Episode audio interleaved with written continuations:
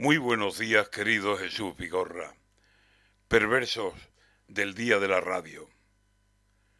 Generosa compañía que ni duerme ni descansa, que el tiempo ha de ser sonoro y necesita palabras, o música que en el aire suena y la radio la atrapa, canción y risa y susurro y silencio que se alaja de sonidos que tan solo la radio prudente guarda qué mundo infinito abre la radio que abre sus alas. Porque la radio es de dos, del que escucha y del que habla. Y por esos dos el mundo se multiplica y no acaba. Y la radio pone imágenes en el verbo y nos detalla formas, colores, olores, atmósfera. Pinta, traza cuadros entre los sonidos, óleos, acuarelas traza la radio que es el amigo que siempre nos acompaña es también luz y alimento, alegría y esperanza.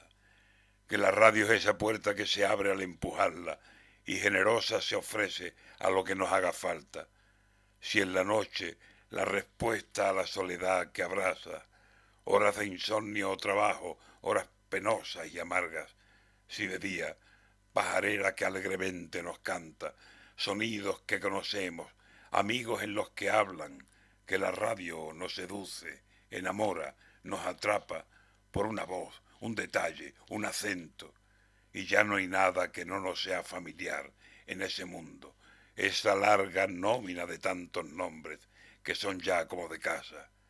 Hoy es el día de la radio.